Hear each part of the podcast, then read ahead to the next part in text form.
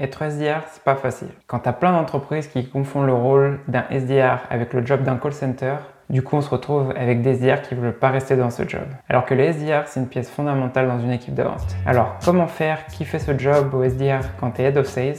Comment Qui fait ce job quand toi-même tu es SDR Comment faire pour que ce rôle te prépare à la suite? Comment on aligner les équipes SDR et le reste de l'entreprise?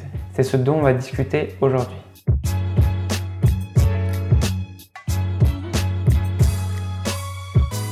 Salut, c'est Elric, créateur de ce podcast et SDR Manager chez Chili Piper.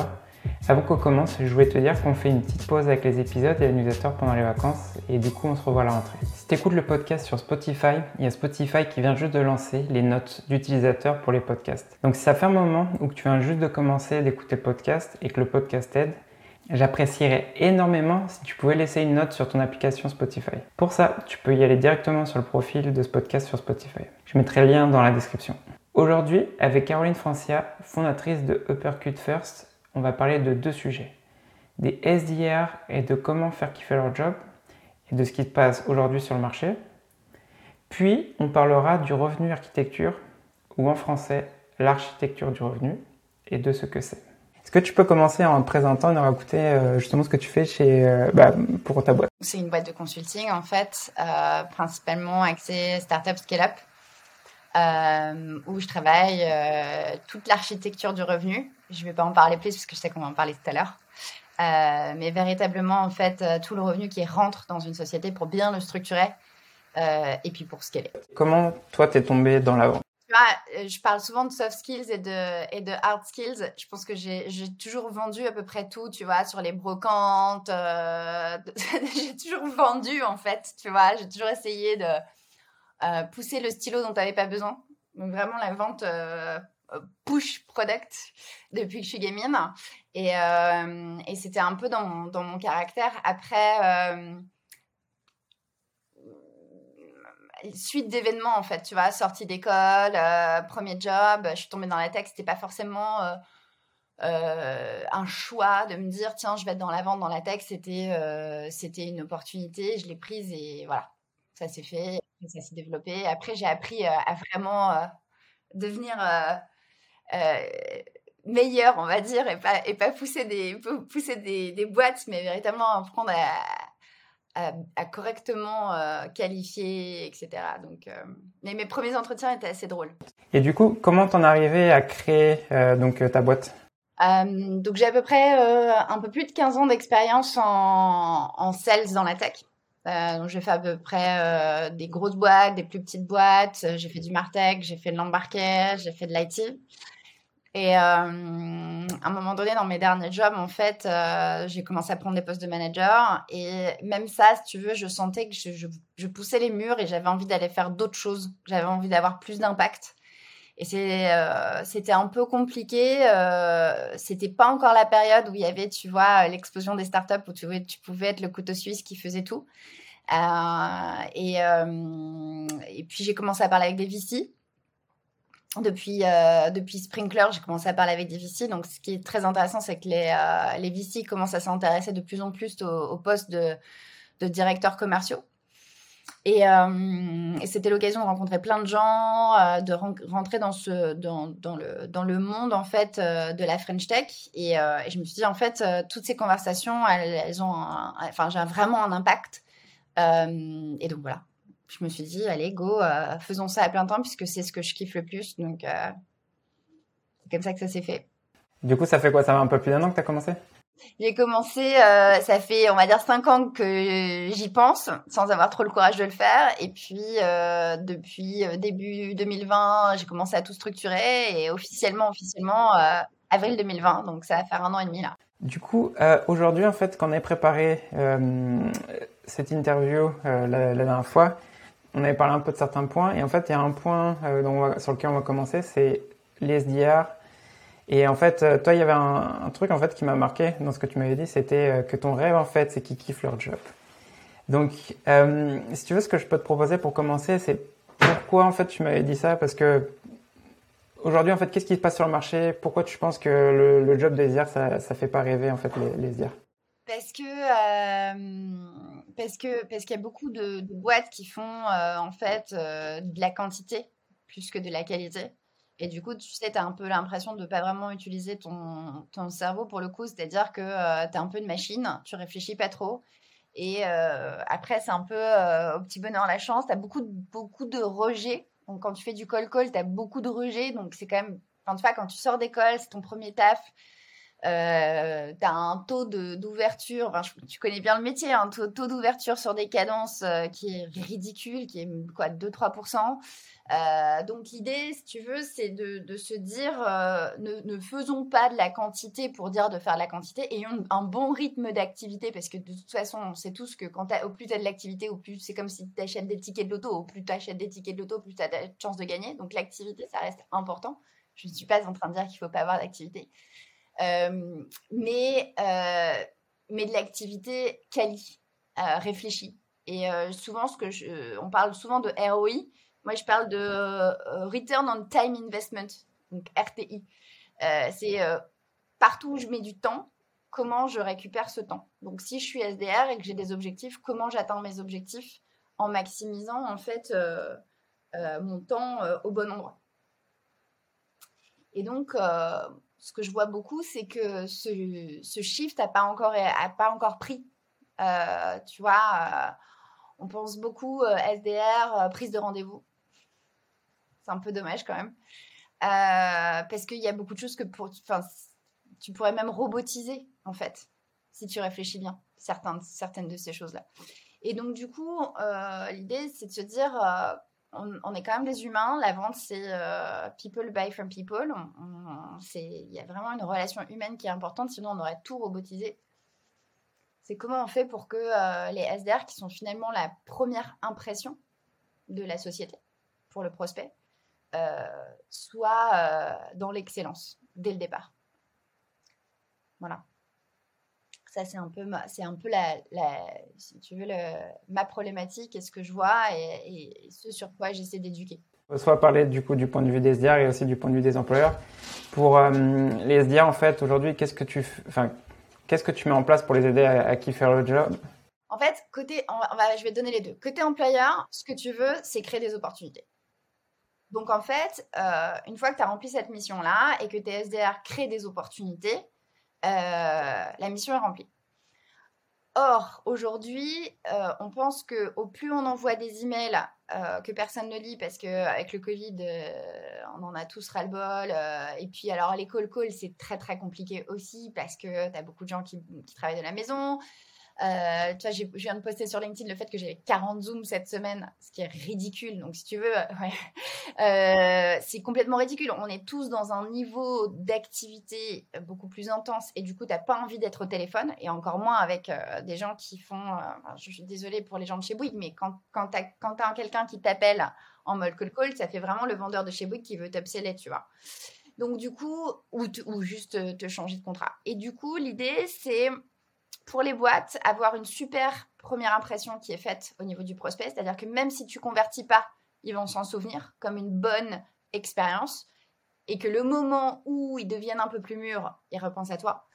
Euh, donc, augmenter le niveau de conversion et augmenter le nombre d'opportunités qui sont des vraies opportunités, pas juste des leads ou des rendez-vous qui plombent après tes sales teams à faire des rendez-vous qui en fait euh, sont des euh, soit des démos qui convertissent pas, mais vraiment quelque chose qui, devient en fait du pipeline.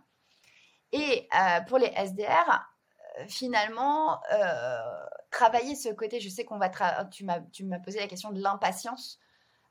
quand tu fais un job que tu kiffes pas, tu as envie d'en sortir le plus vite possible. D'accord?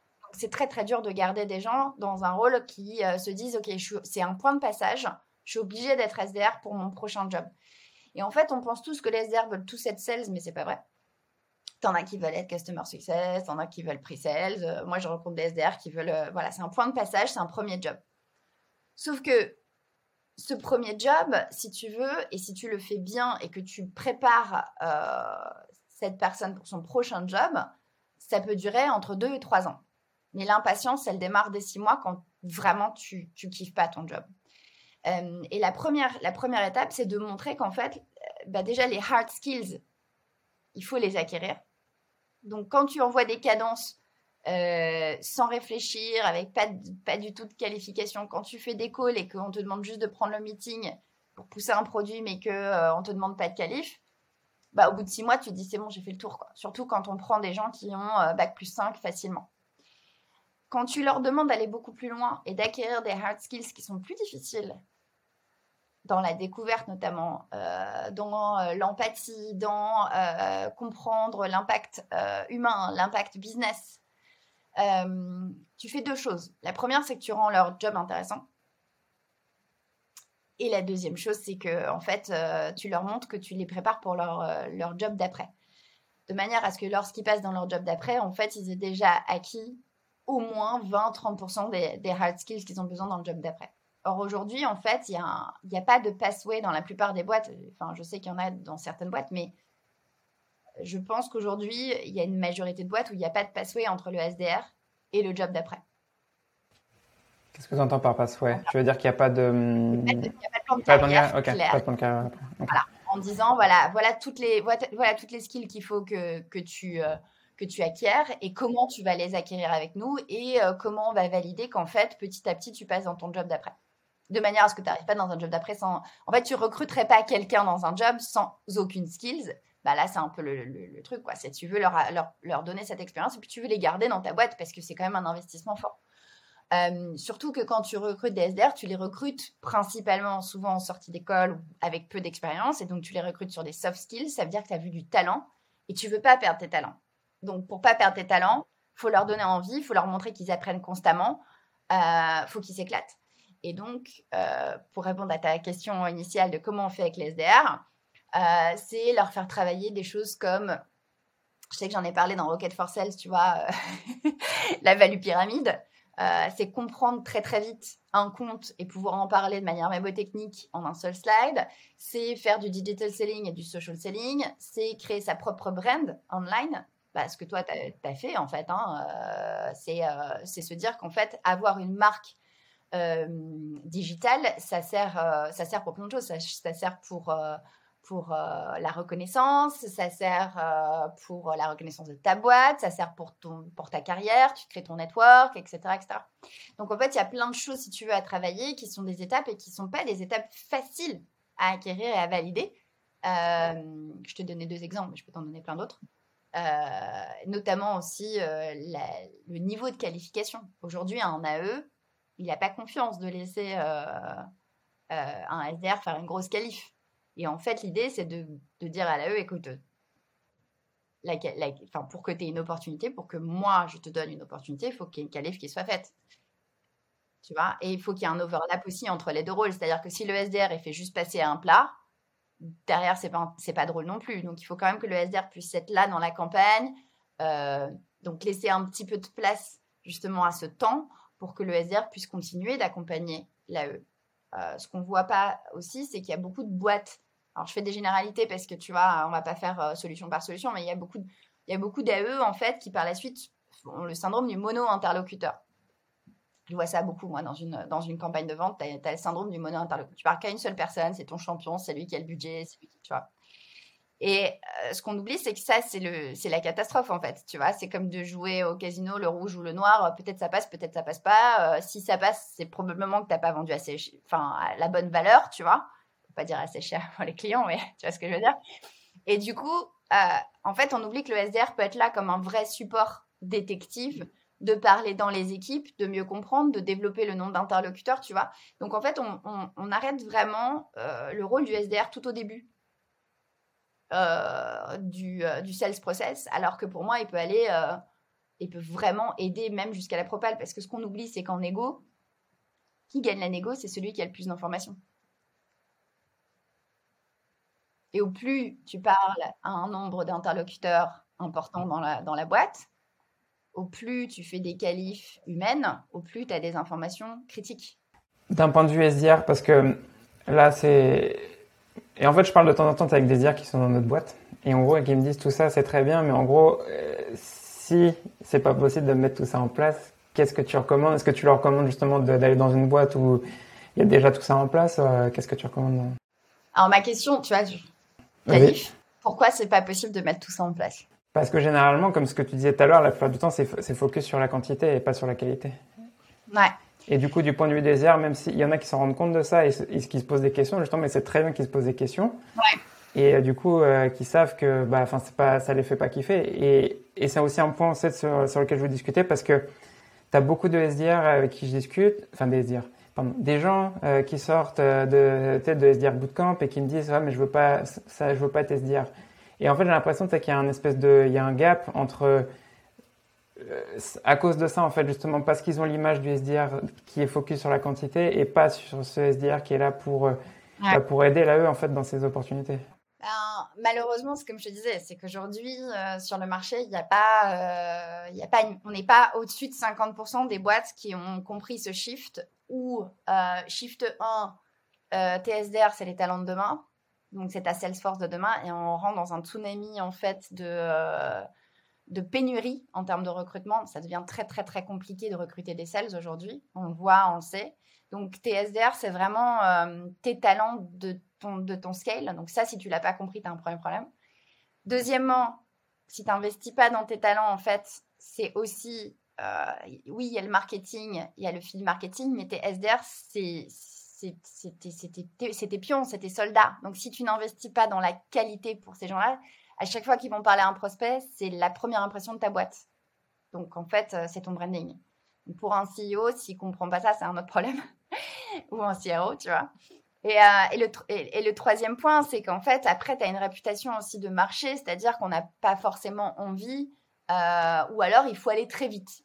Donc, si tu, as ce rôle de SDR très quantité, très, très très. voilà, ça veut dire qu'il faut que soit tu vas les perdre en turnover, donc au bout de 6-9 mois, ils vont partir et vont chercher autre chose, soit il faut que tu les passes très très vite dans un rôle d'AE ou d'AE junior ou d'AE mid-market. Et là, en fait, ce que j'aimerais regarder, c'est vraiment le taux de succès de ces gens-là qui euh, rentrent dans un rôle un peu mid-market. Alors, ça peut marcher si tu fais du très transactionnel et que tu n'as pas de temps de qualif et que tu es encore une fois dans le volume. Mais dès que tu vas rentrer dans quelque chose où il faut être, où il faut vraiment construire, stratégiser, réfléchir, ça devient plus compliqué parce qu'on leur a jamais expliqué comment en fait, comment faire. Alors après, tu as, des taux de succès qui, qui, sont bons selon les. Encore une fois, si tu recrutes des talents qui sont bac plus 5, etc., normalement, ils savent réfléchir. Euh, voilà, mais tu leur rends la tâche beaucoup plus compliquée euh, que si euh, tu as vraiment un, des étapes de carrière où. voilà, c'est. Pour moi, le SDR, c'est vraiment l'école l'école de l'excellence. C'est là où tu mets toutes les fondations. Je suis d'accord avec toi parce que justement, nous, on le voit. Là, tu parlais de succès un peu peut-être du poste d'une personne qui passe d'un SDR à un poste d'AE. Euh, nous, on commence à voir euh, combien on a 5 SDR qui ont été promus sur, euh, sur un poste d'AE. Et, et là, pour l'instant, on va dire, il y en a deux. On a assez de recul pour voir que ça fonctionne. le reste, on verra dans d'ici quelques mois, parce qu'ils sont encore en phase d'onboarding sur le nouveau rôle. Mais en tout cas, ouais, c'est comme ce que tu disais. Enfin, c'est les SDR, c'est une poule de talent pour le reste de la boîte. C'est un premier pas dans la boîte. Parce que peut-être, oui, c'est des gens aujourd'hui qui ne peuvent pas rejoindre les autres postes. mais aujourd'hui, c'est nos SDR, en fait, justement, Juste, je crois, sur l'équipe AE, là, tous les nouveaux AE qui recrutent, c'est, la plupart, c'est dans l'équipe SDR, hein, c'est pas en externe. C'est, donc, euh, euh, je pense que c'est un, très bon point. Après, je voulais aussi euh, revenir sur ce que tu disais tout à l'heure, en fait, sur gérer l'impatience. du coup, du point de vue employeur, qu'est-ce que, qu'est-ce que tu peux mettre en place justement par rapport à ça? Parce que, en fait, ouais, comme tu disais, les gens, S'ils sont sur un, enfin, d'un point de vue quanti, euh, du coup, bah, ils vont être impatients très rapidement parce qu'ils font se chier, ils se font chier dans leur job euh, très rapidement parce que comme ce que tu disais, c'est, si c'est juste booker des meetings sans, sans réfléchir, bah, au final, dans, en six mois, bah, j'ai fait le tour. Du coup, du, du côté point de vue employeur, tu as commencé déjà un peu à parler, c'est mettre en place, euh, bah, de les, pas forcément les intérêts, mais en fait, euh, qu'ils fassent un peu de quali en amont, qu'ils fassent du mapping de compte. Qu'est-ce que tu peux mettre aussi en place en plus de ça pour, euh, pour les aider à gérer cette impatience? Bah, en fait, c'est euh, définir déjà assez rapidement, donc au bout de l'onboarding, après tu commences le job, etc.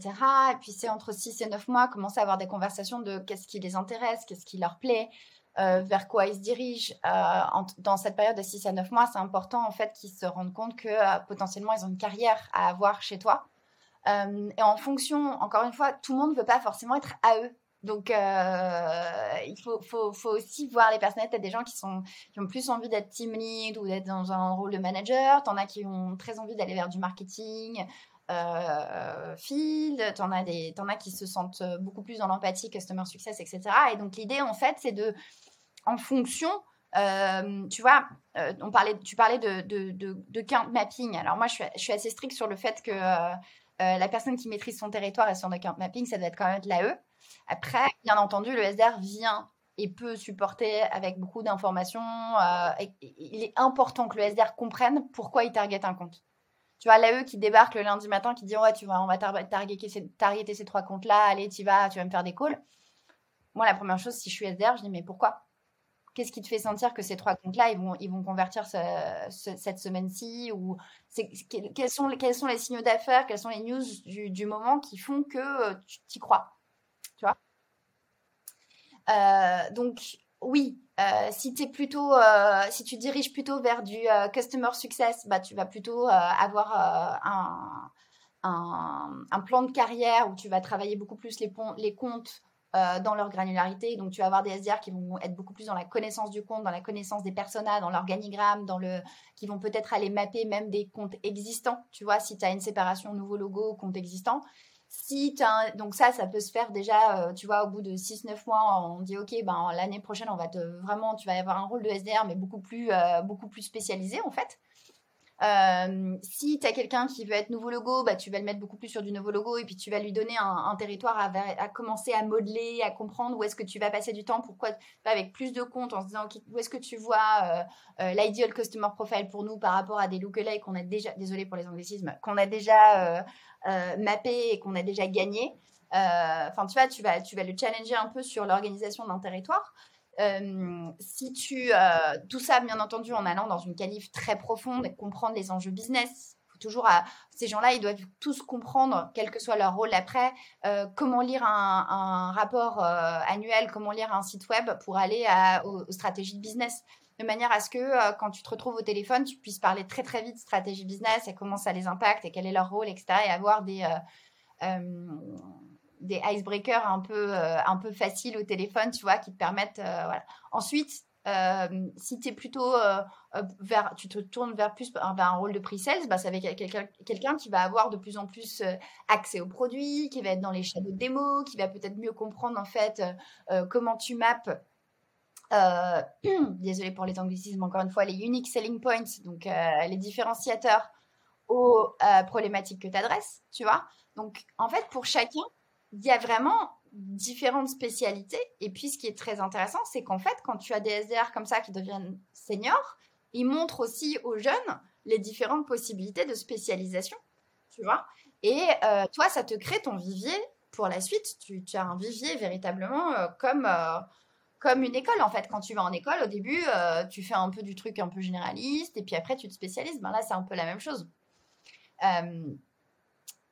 en fond aussi de. J'aime beaucoup le social selling. Euh, j'en ai fait beaucoup euh, avant, j'en fais moyennement maintenant parce que j'ai pas le temps. Mais euh, le social selling, c'est vraiment ce qui te crée ton réseau en fait. C'est ton début de carrière, donc ça c'est hyper, c'est hyper ludique pour des SDR parce que du coup ils créent leur expertise, ils créent leur marque.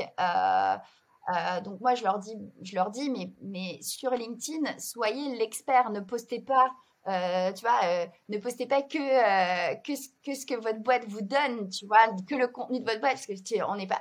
Je vais, je vais nommer personne, mais on, a tous dans notre réseau des gens qui postent que des trucs de leur boîte non-stop. Et à la fin, tu es là, genre, tu lis même plus. Mais quand tu commences à poster des, des articles de l'industrie, quand tu commences à dire, ah tiens, c'est intéressant ce qu'un tel et un tel ont fait, quand tu commences vraiment, encore une fois, à réfléchir, euh, et là, ce qui est intéressant, c'est que tu peux le faire avec tes prospects. Tu peux les appeler, tes prospects sur LinkedIn, en disant super intéressant votre stratégie digitale. Tu vois, et les at mention, et, etc. Et là, tu peux en fait commencer à créer en fait une relation digitale avec des prospects et créer un network euh, tout en montrant une expertise.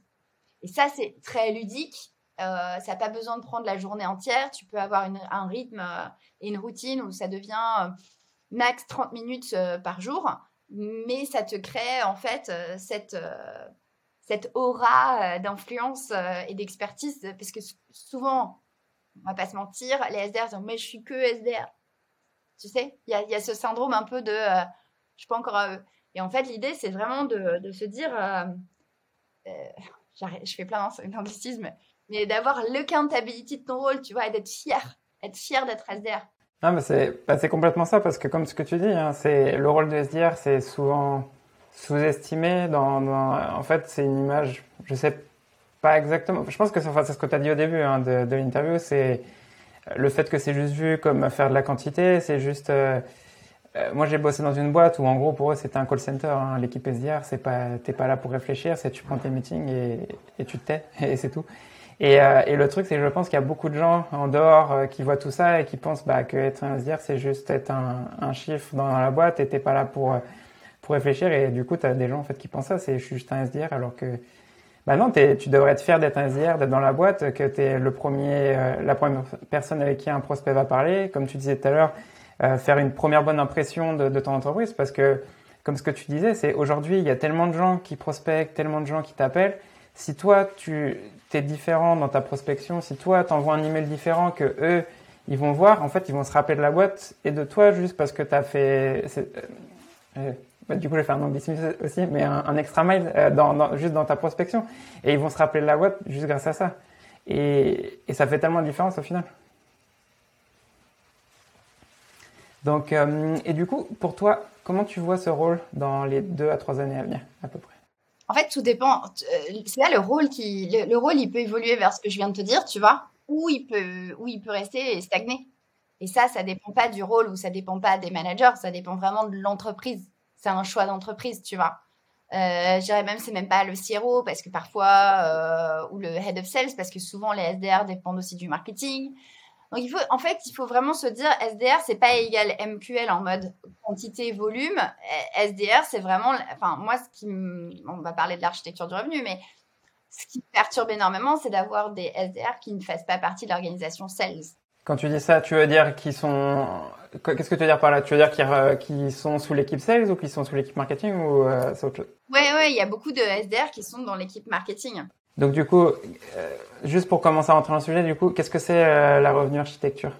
Bah, La revenu architecture, c'est d'arrêter de penser sales, c'est-à-dire on vend un produit, mais véritablement, on est dans une société qui grandit par le revenu. Donc un revenu qui est euh, long terme. Donc c'est pas euh, on vend et on verra bien ce qui se passe derrière. C'est vraiment on vend pour que le client euh, ait une certaine satisfaction et renouvelle. Et donc l'idée c'est pas de, vendre vite et mal et que derrière le customer success il se retrouve avec plein d'emmerdes. Euh, l'idée, c'est aussi, bah, ce que je viens de te dire hein, sur le SDR, c'est d'avoir de, de, se dire première impression de qualité, expérience client. C'est vraiment remettre l'expérience client au, sein de, au sein du revenu, tu vois. C'est euh, euh, l'architecture du revenu, c'est qu'aujourd'hui, les boîtes tech, c'est principalement du SaaS. Qu'est-ce que ça veut dire? Ça veut dire qu'on est sur du renouvellement et que on n'est plus dans ce truc à l'IBM ou la Oracle de il y a 10 ans où les gens pouvaient se dire OK, euh, on est loqué pour les dix prochaines années ou prochaines 20 années. Voilà, là, on est sur de la qualité, de la qualité, de la qualité, c'est vraiment le mot d'ordre. Le client est vraiment roi. Euh, on est sur euh, du SaaS, ça veut dire normalement facile à désinguer. on est aussi, c'est pas le premier qui gagne, c'est aussi, c'est vraiment, c'est la qualité qui gagne aujourd'hui. Donc, ça veut dire que si si, euh, si tu as trop de bugs dans ta plateforme, euh, si tu as mal vendu un truc, si les, si, les, si les attentes du client sont pas bonnes. Voilà, donc ça veut dire quoi? Ça veut dire qu'en fait, tout le monde doit travailler en ce sens pour que euh, y ait une bonne adéquation entre les problématiques qu'on résout et les problématiques que le client a sans aller trop vite. Donc ça veut dire bonne compréhension dès le SDR, bonne qualification AE et pre-sales, euh, s'assurer qu'on n'a pas qu'une seule personne dans la boîte qui sait ce qu'on fait, parce que souvent on vend sur, euh, comme je te disais, le mono interlocuteur, et puis quand cette personne-là part, ben il n'y a plus de deal, ou il n'y a, a plus de présence. S'assurer que le customer success ait une bonne compréhension. Au milieu, si tu as du service, que ces gens-là aussi comprennent les attentes et ce qui a été accordé d'un côté et de l'autre.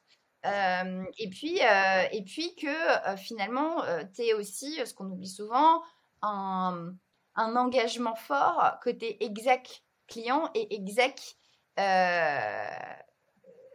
startup, enfin fournisseur, tu vois. Et en fait, souvent, on oublie que c'est hyper important d'avoir la vision euh, si tu veux avoir un client long terme, du revenu long terme, il faut donner de la vision, il faut les emmener, il faut les faire rêver, il faut avoir euh, une courbe de maturité. Dire voilà, aujourd'hui on est là, voilà où on va vous emmener, c'est notre vision. Donc ça veut dire que le CTO doit être visionnaire. Enfin, tu vois, le revenu ne vient pas que la capacité à vendre. Le revenu vient euh, d'un produit qui répond à des vraies problématiques terrain, euh, vient euh, d'une brand qui adresse euh, pas des features, mais qui adresse des problématiques différemment des autres, etc. etc. Donc, tu vois, l'architecture du revenu, c'est vraiment avoir tous ces fondamentaux qui travaillent les uns avec les autres et en unisson. Ouais, comme tu disais, qui travaillent pour le, client final et résoudre les problématiques qu'ils ont. Et du coup, juste avant que je continue sur ça, tu disais que l'équipe SDR doit être sous l'équipe Sales. Pourquoi, pour toi ça doit être sous l'équipe Sales euh, Justement, est-ce que tu veux expliquer En fait, si tu veux, moi je mettrais tout sur un CRO, Chief Revenue Officer. Ça veut pas dire Sales. Euh, Chief Revenue Officer, c'est quelqu'un qui a une vision transverse de comment on gère le revenu. Et donc, euh, ce CRO, pour moi, il devrait avoir au moins le field marketing. Donc, c'est toujours un peu compliqué entre CRO et CMO. Euh, mais pour moi, tu as un CMO qui définit euh, une certaine brand, mais le feed marketing SDR, en fait, s'ils si, sont pas ensemble, comment ils génèrent du pipeline pour les sales, tu vois? Ou alors, il faut avoir une vision très, très, très, très alignée entre un CMO et un CRO, euh, parce que souvent, la quantité vient du CMO, à qui on demande beaucoup de MQL, beaucoup de leads, et donc les SDR, on leur demande la quantité quand tu es dans la qualité et dans la conversion vers des vraies opportunités clients, c'est, tu, tu adresses pas la, tu t'adresses pas le, le, SDR de la même manière, tu vois. Parce que là, c'est, du coup, ça, c'est, un monde euh, où justement sur lequel j'imagine il y a de plus en plus de boîtes qui vont se mettre dedans.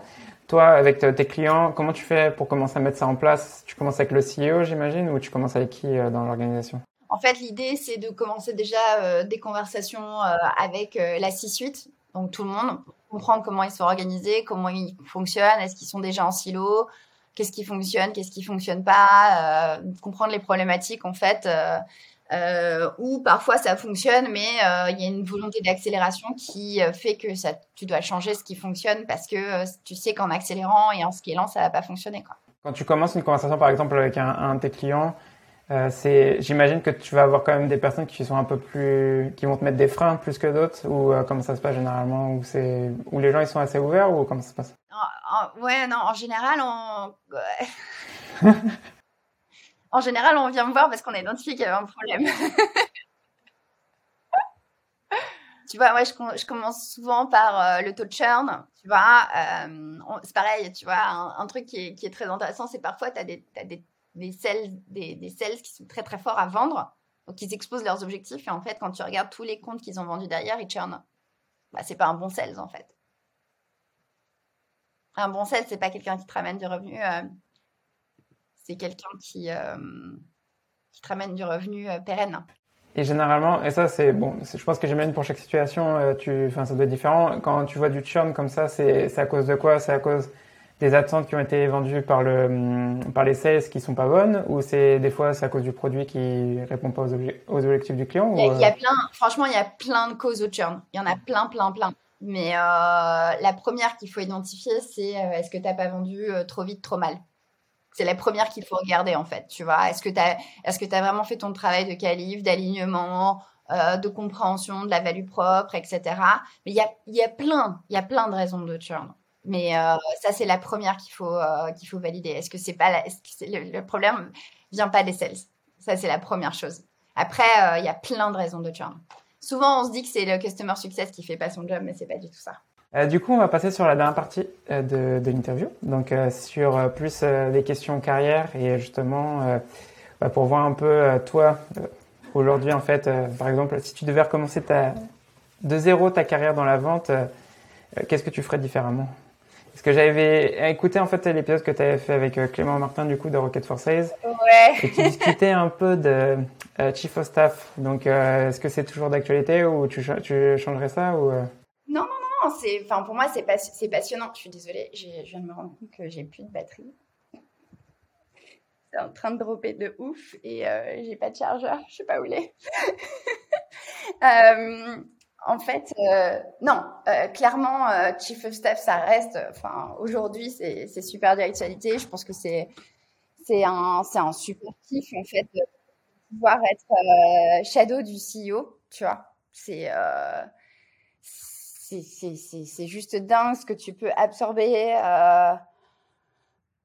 ce que tu peux. Enfin, oui, moi qui ai un profil plutôt entrepreneur, c'est. Enfin, c'est le rêve, quoi. Tu vois, tu, tu, touches à tout très vite en début de carrière. Tu peux très vite voir ce que tu kiffes, ce que tu kiffes pas. Et c'est voilà, c'est le, le, le must, quoi. C'est le top du top. Après c'est c'est euh, un c'est plus du tout adapté à ma vie euh, aujourd'hui tu vois enfin c'est voilà après est-ce que tu peux faire ça en début de carrière? Je pense que c'est possible si tu arrives en début de start-up une scale-up elle va prendre un chief of staff qui a déjà de l'expérience etc donc aujourd'hui de toute façon c'est pas pas une option mais oui aller dans une dans une start-up une jeune start-up et, euh, toucher à tout faire le couteau suisse c'est de la bombe quoi parce que comme ça, tu peux voir, comme ce que tu disais, très rapidement ce, que, ce qui peut te plaire. Tu peux voir direct si tu veux plus te tourner vers du, du customer success ou du, ou du ouais, si tu veux monter ta propre boîte, ou si tu veux être cofondateur. Enfin, tu vois, il y a plein de choses où tu peux aller dans un grand groupe et avoir des. Enfin, il y a, y a plein d'opportunités, je pense, à, à juste vivre euh, toutes les étapes. Euh, moi, j'ai connu un, chief of staff chez BMC qui était, euh, était quelqu'un de très, très senior et qui suivait le CEO. Et après ce qui est intéressant aussi, c'est euh, toujours pareil, hein, euh, c'est quand tu as un CEO qui est inspirant, visionnaire. Euh, t'apprends à vitesse. C'est comme, c'est comme si tu faisais 15 MBA en deux ans, tu vois. Enfin, le truc, si, si tu as une capacité d'absorption, une capacité de vraiment engranger et coachabilité, c'est dingue. Qu'est-ce que tu sais aujourd'hui sur la vente que tu aurais aimé savoir quand tu as commencé? Qu'un quarter, c'est pas un quarter. Ok. Qu'est-ce que tu entends par quand tu, quand tu viens sales, tout, tout, ton monde tourne autour de la fin du quarter.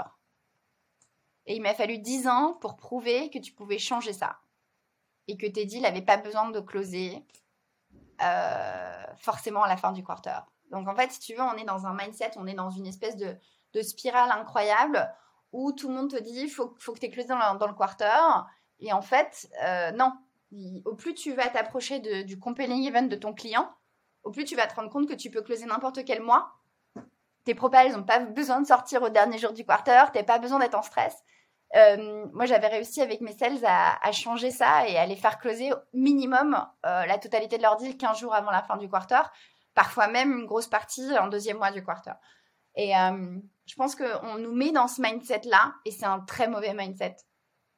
Parce que du coup, tu es tout le temps en stress tu commences le début du quarter, euh, tu es à l'arrache, t'as pas envie la première semaine, tu es fatigué parce que tu as tout donné les deux semaines d'avant, euh, tu as du mal à redémarrer. En fait, c'est pas fluide, tu vois. Donc, euh, tu es constamment en es constamment en montagne russe alors que tu et du coup tu peux pas bien délivrer pour ton client parce que tu mets de la pression fin de quarter euh, ça marche pas je sais je viens de choquer à peu près la, la plupart des sales mais c'est vrai ça marche pas Et même si tu le vois du point de vue customer success aussi, j'imagine si tu as plein de clients qui rentrent à la fin du quarter aussi, j'imagine du coup ça fait plein d'onboarding en même temps. Mais oui, plein d'onboarding en même temps, des renewals euh, super stressants, enfin il y a aucun intérêt.